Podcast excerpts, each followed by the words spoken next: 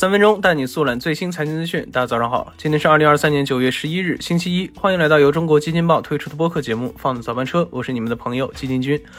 首先，我们先来听几条快讯。当地时间九月九日六时十分，在摩洛哥发生六点九级地震，震源深度十千米。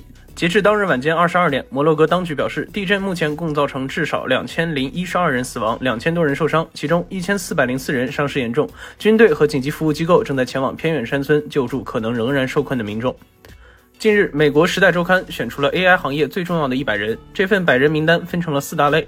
包括引领者、创新者、塑造者和思想者，每一类分别有二十五人入选。其中，OpenAI CEO Sam Altman、谷歌 DeepMind CEO 德米斯·哈萨比斯、百度创始人、董事长兼首席执行官李彦宏等企业家以及埃隆·马斯克被归为领导者行列。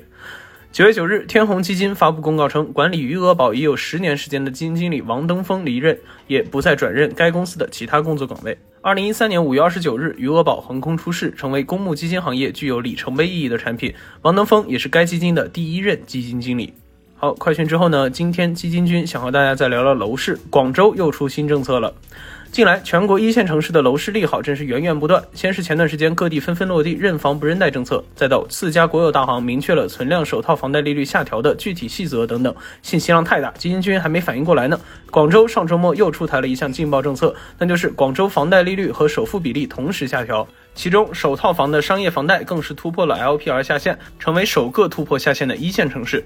那这个是啥意思呢？金军先来和大家解释一下。简单来说，这个政策主要是针对原来在广州没房或者只有一套房的朋友，在广州无房以及有一套房无贷款或贷款已经结清的，首付为百分之三十，利率为 LPR 负十个基点。那在广州有一套房且在供，首付为百分之四十，利率为 LPR 加三十个基点。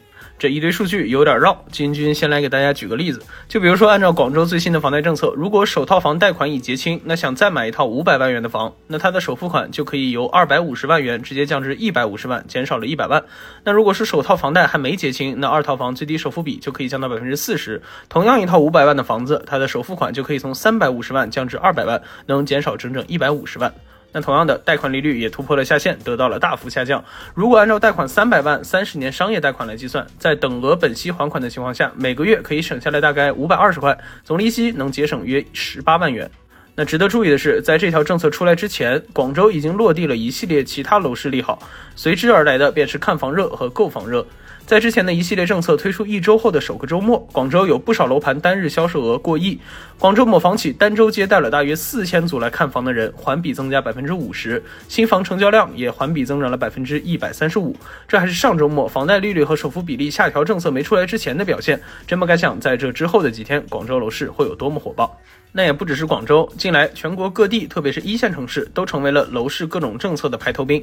一系列地方政策出台，迅速激活了大家的看房热情。但究竟这些看房者会不会变成购房者？后续存量新房的去化率能否得到促进？我们还需要让时间给我们答案。而且，眼下大多数消费者对楼市的预期、对自己和家庭收入的预期等理性衡量，才是他们入市脚步仍有迟疑的根本原因。而这些预期就无法仅靠几种楼市刺激政策就能改变。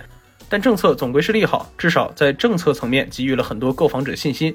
那金军也感觉这一波新政就像是一杯杯酱香拿铁，品一品还是能品出来苦尽甘来的味道。人们所期待的金九银十可能就要到来了。好，以上就是我们今天放的早班车的全部内容，感谢您的收听，我们明天同一时间不见不散。